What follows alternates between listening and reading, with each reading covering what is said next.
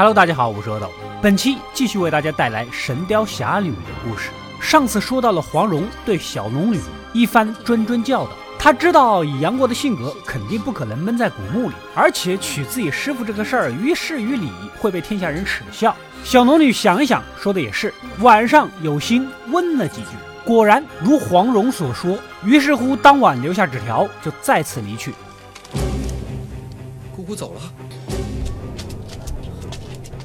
第二天，杨过又开始了找姑姑的旅程，正巧遇到了金轮法王，半途想截住郭芙和怀孕的黄蓉两人当人质。为了蒙古大军的入侵增加筹码，杨过当然不能坐视不理了。五个人一起逃到一处乱石岗躲了起来。旁边的卧龙和凤雏的武功肯定是指望不上的，眼下悟性最高、潜力最大的就属杨过了。而且洪七公曾经教导过他打狗棒法的招式，黄蓉当即决定传授杨过打狗棒的心法和口诀，也许能斗上一斗。不过卧龙、凤雏两兄弟果然开始反对。好吧，今天我就把打狗棒法的口诀跟心法传授给你。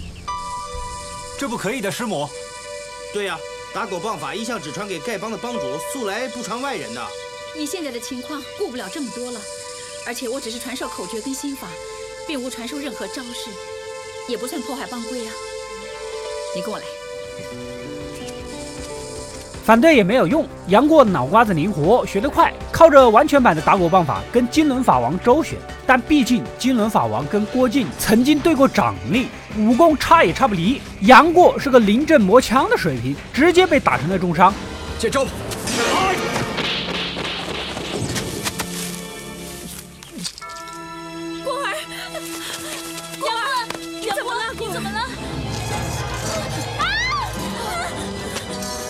老衲就送你们上西天！哎！弹指神功！就在关键时刻，一个戴面具的女子使出一招弹指神通的绝顶功夫，将法王打伤，赶紧把人救走。这个女子其实就是第一期里全家被杀的陆无双的表姐陈英。她被东邪黄药师救走之后，收为弟子，能成为五绝之一的闭门弟子，功夫必然是差不到哪去的。陈英独自照顾着重伤的杨过，而黄蓉和郭芙由兄弟俩送回去。正巧黄蓉的父亲黄药师带着一个弟子的遗女傻姑过来串串门，一听说是自己女儿被人欺负，心中默默的记下了金轮法王的名字。谁这么大胆子打伤爹的宝贝女儿？金轮法王。哼，有机会，老夫也想会会这个蒙古高人。其实这个人根本不用记啊，非常好认。正常人谁会拿个轮子挂在手上啊？是不是？黄药师上通天文，下通地理，五行八卦、奇门遁甲、琴棋书画是样样精通啊，可谓是个千古奇才。身下原本有六大弟子。曲灵风、陈玄风、梅超风、陆晨风、五绵风、冯墨风。后来，陈玄风和梅超风两个人相爱，偷走了九阴真经，私奔了。而他一怒之下，将其他弟子脚筋挑断，逐出了师门。此时，归云庄少庄主和老婆过来报信，蒙古大军正在襄阳城外集结，估计是准备冲塔了。镇守襄阳的大将请求郭靖和黄蓉前去支援。另一边，陆无双回到家里，看到朝思暮想的杨过，那就一个高兴呀！傻蛋。你是傻蛋，傻蛋真的是你啊！你到哪儿去了？大傻蛋，你让我担心死了。再看看旁边陈英这表情，即便是表姐妹，该吃醋的时候还是要吃醋的。隔天在市集，路上偶遇李莫愁，一溜烟的跑回来报信，咱得赶紧走啊！顺便还给杨过提了一个非常难回答的问题。这样吧，你和杨大哥先走，我留下来对付李莫愁。那怎么行啊？万一李莫愁看见我跟傻蛋在一块儿，会连累傻蛋呢？还是你们先走吧，不行啊！要不这样，傻蛋你自己说，你让表姐陪你走，还是我陪你走？两位好意我心领了，你们两个一块走，我留下来对付这个女魔头。我是不是总算是她的师妹？也许她看在同门的份上，那怎么行啊？就是，我们不能扔下你一走了之。那好吧，我们三个一块走。最终的答案也非常符合咱们正常男人的思维，那当然是全都要啊！当夜，陆无双单独找到杨过，把珍藏的半块旧锦帕塞给他，提醒道：“万一李莫超要杀人的时候，你就把这个拿出来，而且千万不要跟他表姐说。你收好啊，千万别弄丢了，知道吗？对了，这件事你千万别告诉我表姐啊！好，这半块锦帕，不知道大家记不记得啊？就是在第一期里，李莫愁曾经给情郎陆展元的定情信物，陆展元一分为二，给了女儿和侄女用来保命。这陆无双出门没多久啊，陆成一又悄悄过来，将自己手上的半块锦帕也送给了杨过，千叮万嘱的临死前拿出来保命，而且千万不要跟他表妹说。你把这条锦帕交给他，记住，这件事情千万不要告诉我表妹。我出去了。搞得杨过很懵逼，这两块锦帕估计也想不到，没在表姐妹手里合体，竟然在一个不相干的男人手里合体了。而且晚上李莫愁还真的追了过来，杨过直接把锦帕甩了过去，搞得有种社死现场的感觉。这两块锦帕还给你。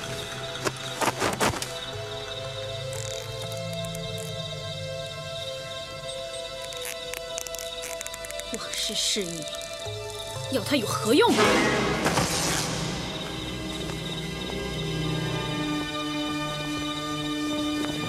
一人做事一人当，我求你放过他们吧。总之，今天我要你们三个死在这里。今天我就让你们三个断肠而死。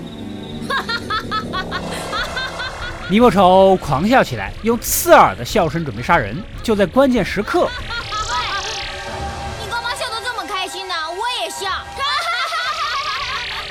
傻姑循着声音也过来凑凑热闹，陪他一起笑。这次轮到李莫愁有点尴尬了。紧接着，黄药师一曲《碧海潮生曲》，将现场气氛再次带到了高潮。你们马上捂上耳朵。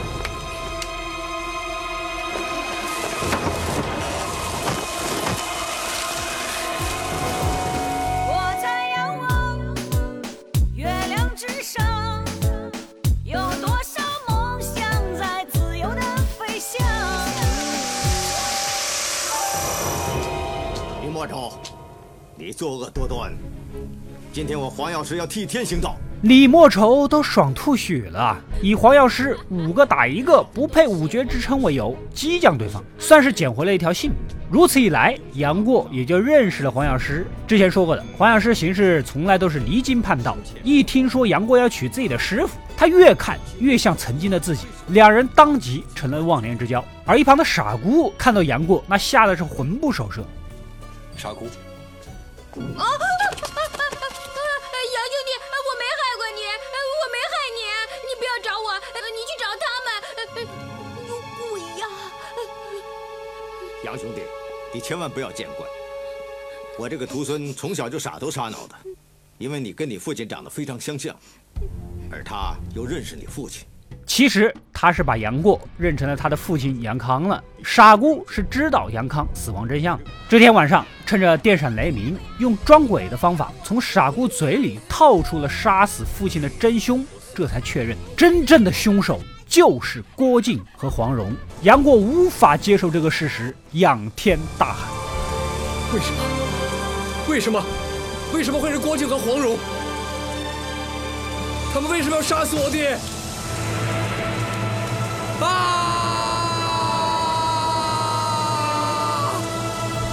与此同时，一个头发花白但精神奕奕的老者，在某个酒家混吃混喝了三天，一路逃到了荒山的洞里躲藏。他就是五绝之首的中神通王重阳的师弟，人称老顽童周伯通。虽然不是五绝之一，但其武功也是出神入化。而他生性顽劣，其实也不是逃，就是陪着一群人玩。结果睡了一大觉也没见人追过来，无聊之下继续探索洞穴。没想到不告而别的小龙女竟然就隐居于此。你找什么？啊！鬼呀！鬼！哎呀鬼呀！哎呀鬼！哪里有鬼？是啊，世界上哪有这么漂亮的鬼呀？哎哎，小姑娘，呃，我肚子有点饿了，你有什么吃的东西没有啊？你要不嫌弃就随便吧。嗯嗯，我就随便了啊。嗯嗯。看到小龙女睡绳子的功夫，周伯通瞬间来了兴致，天天吵着闹着要学啊！就这样，两个人相互认识。这天夜里，小龙女找了个地方独自练剑。古墓派武功就是要摒弃七情六欲，而他心里太过思念杨过，经脉逆转，一口血吐到地上，重伤倒了下去。没想到隔天一早，正好绝情谷谷主公孙止带着人回家，路上遇到了，原本是没打算救的。前面有女子受了重伤，看来奄奄一息了。我们绝情谷一向与世隔绝，不问世事。我们快走吧。是谷主，起轿。毕竟怕到时候上了公堂，师爷来一句“不是你装的，你为什么要救啊？”这话就说不清楚了，是不是？结果仔细一看，这张脸着实的漂亮，瞬间真香啊！请教，谷主，什么事？正所谓救人一命胜造七级浮屠，有道是人命关天，我们岂能见死不救？一翁。把这个受伤的女子带回绝情谷。公孙止那叫一个殷勤，耗费内力救人不说，还把外面找了两个月的绝世神草七星草拿出来熬药，硬生生把小龙女从死神的手里给抢了回来。不抢回来怎么下手呢？这么些天，小龙女也恢复的差不多了，渐渐的跟公孙止的女儿公孙绿萼成了好朋友。原来呀，公孙止的先祖以前是朝廷大官，为了避难，躲到这个瀑布后面的世外桃源里隐居起来。虽然他们两个年纪相仿，但这不影响公孙止想老刘吃嫩草。这天，小龙女也隐隐觉察到了这份饥渴的爱。无论如何，杨过才是她这个世界上唯一的真爱。不可能再接受任何其他男人，所以提出要离开。其实，我正想向谷主辞行呢。什么？柳姑娘，你要走啊？既然我的伤已经好的差不多了，我觉得也是该走的时候了。呃，柳姑娘，你何必这么心急呢？不如在这里再多住几天。老色批那叫一个失望，只能先把人稳住再说。隔天果然来了招苦情戏嘛。呃，柳姑娘，你知不知道在下为什么在练功的时候走火入魔呢？凡是修炼我们绝情谷武功的人，首要的条件必须清心寡欲，心无杂念。但是在下自从见到柳姑娘以后，就一直难以克制自己。公孙谷主。你这是何苦呢？在下知道配不上你，但是在下对柳姑娘的爱意，天地可见。柳姑娘，希望你能够委屈嫁给在下了。小龙女纠结了一晚上，本来心也软，而且也许这样才能忘掉杨过，于是乎答应了。接着猴急猴急的公孙止当即决定稍作准备，过几天就结婚。什么？你跟刘姐姐成亲，还叫刘姐姐，马上就要改口叫娘了。呃，恭喜谷主，不知佳期定了没有？我已经决定这个月的初八举行大婚。那不就是过几天就到了？嗯。另一边的老顽童以为小龙女不告而别，这到处找人。这天在馆子里混吃混喝，正巧又遇到了绝情谷谷主的大弟子樊一翁，带着几个仆人外出采购用品。这三人呢，还忍不住八卦起来。说起来呀，我们谷里真是很久没办过喜事了。说起我们的未来的谷主夫人，真可以算得上是仙女下凡，天下第一。是啊，此言差矣。喂。说到漂亮呢，我看你们那位未来谷主夫人最多只可以算是第二。世上让美人可多了。喂，要说到漂亮，我看人世间谁也比不上小龙女呀。小龙女？谁是小龙女啊？小龙女就是小龙女喽。世间有好多小龙女吗？啊？哎，你这……算了算了算了，不要和她吵了。我们赶回谷去还有事情要做。我们走，我们走。算你运气，就放过你。哎哎，喂喂喂喂喂喂！哎，我们还没说完谁是天下第一美人呢，这么快就走啊？我有要事在身，不想和你纠缠。我们走。一旁的老顽童听到了不乐意了。论漂亮，小龙女就是颜值界的天花板。哎，这一来二去呢，他也来了好奇心，干脆悄悄跟过去，看看他们所谓的未来谷主夫人到底有多好看。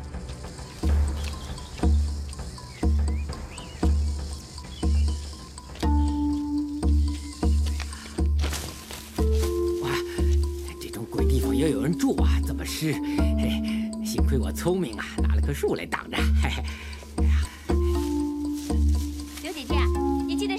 悬挂，看合不合身。我知道了，麻烦你。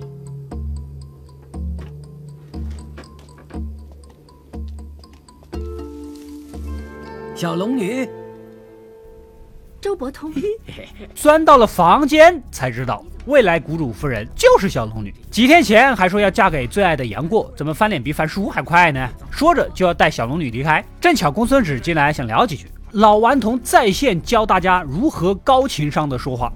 你就是谷主啊？你要嫁的人就是他呀？年纪太大了吧？啊，怎么当你相公啊？当你外公还差不多。混账！你说什么？啊，我说什么的都听不到。年纪真是不小了。喂，你一把年纪了还娶个年轻貌美的姑娘，你知不知道羞耻心？啊啊！怎么怎么想打我？爹，公主，发生什么事啊？哇，女儿都这么大了。哎呀，这个老不休真是癞蛤蟆想吃天鹅肉啊！哎，岂有此理！我非教训你不可。然后就被赶了出去。以他的武功，肯定是不可能这么老实的。不过你想一想啊，怎么说也是小龙女要嫁的人，面子是要给的吧？晚上转头又钻了回来，开始捣乱。点颜色瞧瞧，不知道我周伯通的厉害。什么？建房失火？不止建房，书楼也被人闯入，不得了了！什么事？禀告谷主，炼丹房的丹炉被人踢翻了，里面所有的药材已经化为乌有了。啊！连谷主上次从天山带回来的千年灵芝也被人折断了，岂有此理！居然发生这种事情！这边的杨过独自一人赶往襄阳，想找郭靖和黄蓉报仇，半路偶遇达尔巴。掌柜的，嗯，给我打一斤高粱，切三斤羊肉。哎，好，马上来啊！快点儿！哎，如果我没有猜错，这三斤肉应该是他一个人的分量。杨过跟了过去，跟金轮法王谈妥。既然你的目标是打败郭靖和黄蓉，得到武林盟主之位，我的目标是杀郭靖和黄蓉，双方联合到了一起。杨过替金轮法王疗伤，法王呢也忍不住说出了实话：你这小子虽然什么绝世神功都会一点儿，但每个都不精，这是不行的。你要么怼着一个好好练。杨过冥思苦想了好几天，决定把所有的绝学的优点集合到一起，创造出属于自己的独特武功。我应该练哪一种？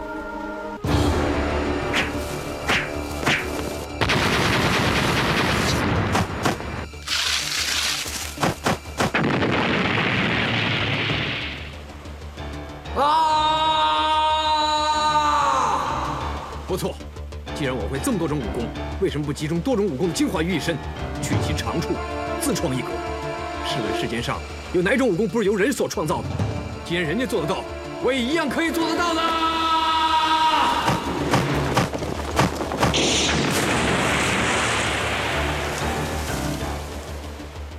想不到这小子是一个武学奇才。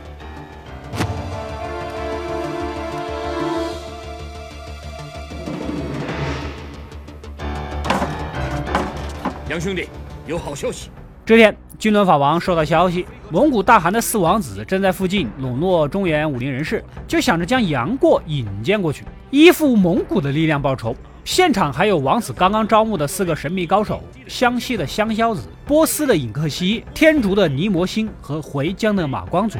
别听名字一个个炫得不行，其实武功水平就那样，还要强得很。一听说金轮法王是蒙古国师，立马起了要比试比试的念头。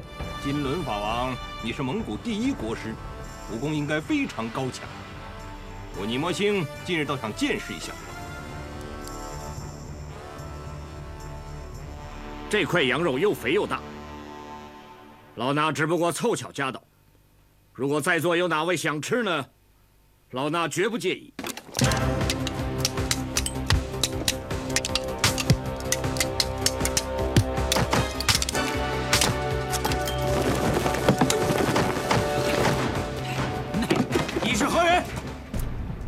然而中途就被在此游玩的老顽童给占了风头。老顽童吃饱喝足，就准备离开。一旁阴险的尹克西看他傻里傻气，准备下毒杀人。老前辈，你武功高强，的确是世间少有。是，在你走之前，我代王爷敬你一杯。哎，哎也好，哎我正好口渴。哎，哎呀，哎呀，哎呀呀，怎么会肚子疼呢？哎呀，老顽童，你还不死在我手上？我我知道了，酒里面有毒。哎呦，哎呀，我毒酒喝的太少，怪不得会肚子疼呢。哎，可不可以再给我几杯啊？哎，别这么小气嘛。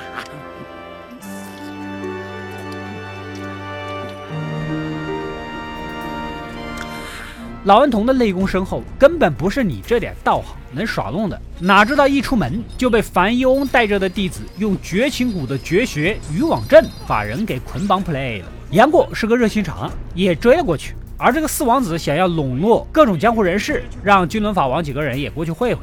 这群人除了杨过，个个都长得其貌不扬，奇奇怪怪的。公孙止收到消息，感觉来者不善，只能招呼手下好生招待。不过绝情谷从来杜绝荤腥和酒，再好的素菜对他们来说也没什么卵用。为了完成四王子的任务，大家还是决定待一晚上再说。而就在当晚，小龙女悄悄潜入大牢，把周伯通给放了。哎，哎呀，哎呀！哦，哎呀，全身都轻松了。哎呀，真是岂有此理！这个老不休的用这么阴毒的网，哈哈，真可恶啊！你要马上离开绝情谷。我，呃，早就走喽。隔天一早，杨过起了个早床，出来透透风，在花园偶遇谷主女儿公孙绿萼，无意间被养的情花刺伤，这才知道中了这种花的毒，在十二个时辰以内不能动情，不然就会心痛、吐血，甚至于受内伤死亡。聊着聊着，杨过又开启了自己的撩妹技能。你叫什么名字？我叫公孙绿萼。公孙绿萼，名字和人都一样漂亮。你取笑我？谷里面从来没有人这样夸过我。如果是这样的话，我想这里不应该叫绝情谷，应该叫做盲人谷才对。像你这么漂亮的姑娘，谷里没人看得到。你说他们的眼睛不是瞎了吗？是什么？我看你的眼睛才有问题呢，把个丑八怪当成个大美人。啊！你看你，在跟我说话，心里也在想着你的意中人呢。冤枉！我刚才想起的是你，所以才会疼的。你反而还怪我。我没记错，小龙女好像就在绝情谷啊！如果这一幕正好被小龙女听到，估计《神雕侠侣》就没有然后了。不多久，谷主终于出面接见金轮法王等人，其中江萧子今天的状态、说话作风啊，非常奇怪，十分顽劣。哎，一定是你老祖宗见过杨贵妃了，是不是？先祖乃是唐朝的重臣，因为不满杨国忠干扰朝政，愤而辞官，到此隐居。这样说来，他们老祖宗一定是喝过杨贵妃的洗脚水，所以才辞官不做了，是不是啊？村长，我们绝心谷一向与你无冤无仇。哎，没有没有没有，你再出言挑衅，老夫只有奉陪了。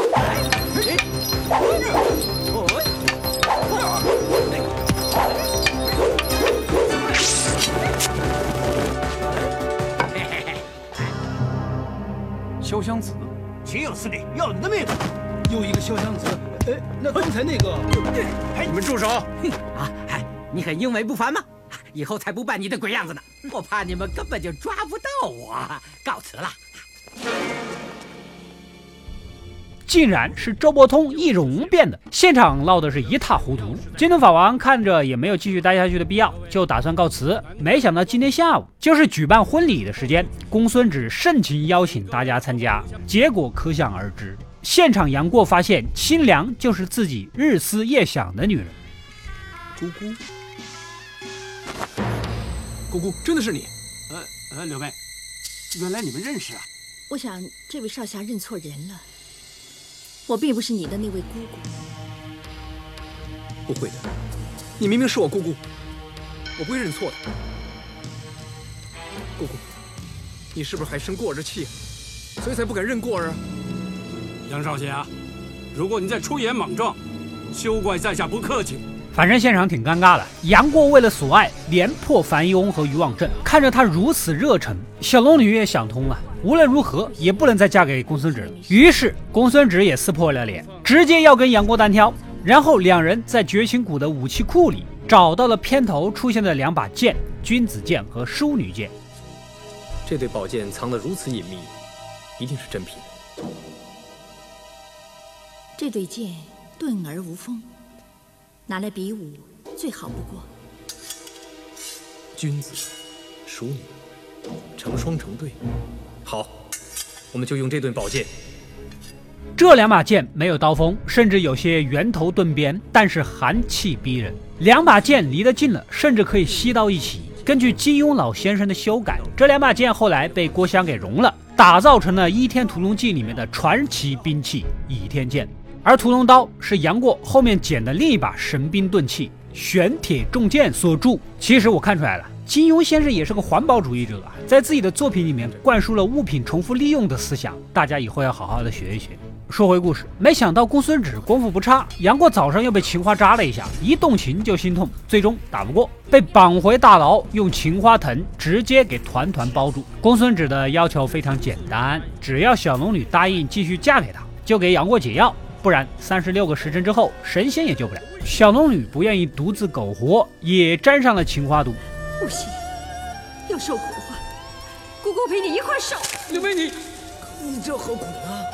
这一幕被公孙绿萼看在眼里，也不禁为他们两人的爱情而动容。趁晚上找了个机会，想去偷情花毒的解药绝情丹，把杨过给放了。哪知道翻到一半被老爹给发现了，直接一巴掌撸了过去。你竟然为了一个刚刚认识两天的臭小子，胆敢背叛爹！杨大哥他身受剧毒，你就放过他吗！混账！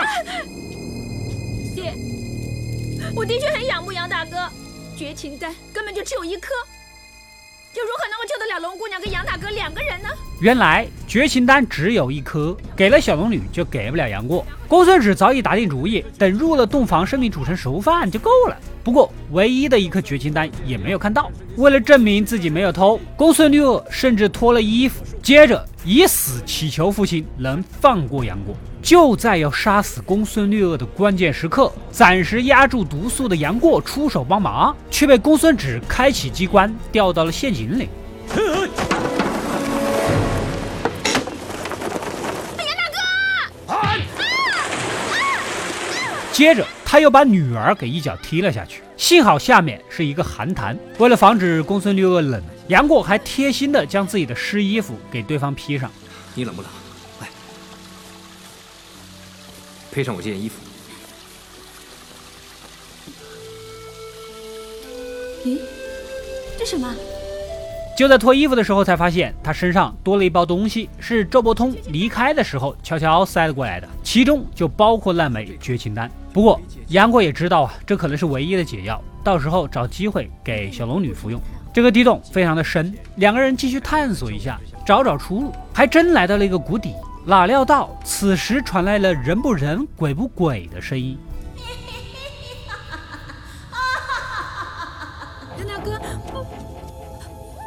这里有鬼啊？晚辈杨过以及公孙姑娘，已受奸人所害，才误闯贵地，还望前辈你见谅。公孙姑娘，哪位公孙姑娘？就是公孙谷主的女儿，公孙绿萼姑娘。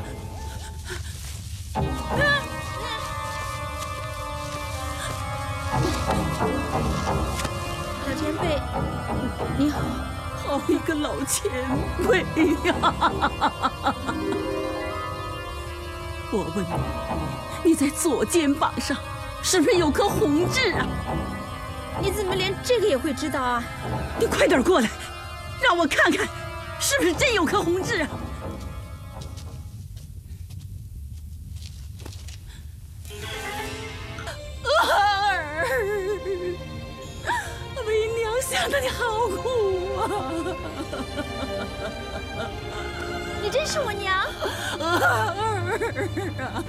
眼前手脚残疾、面目狰狞的老太婆，竟然就是公孙止的原配妻子公孙绿萼的亲娘裘千尺。那么，这对老夫妻到底有什么情感纠缠？公孙止又为什么会把妻子弄到这里呢？以上就是《神雕侠侣》十二到十五集的故事了。接下来，杨过和公孙绿萼怎么出去，又是怎么解情花毒？后面又会发生哪些扣人心弦的故事？让我们下回分解。好了，喜欢本期视频的小伙伴点个赞支持一下，没点关注的赶紧点一个关注。本期视频点赞过六万，三天内给大家继续更新《神雕侠侣》。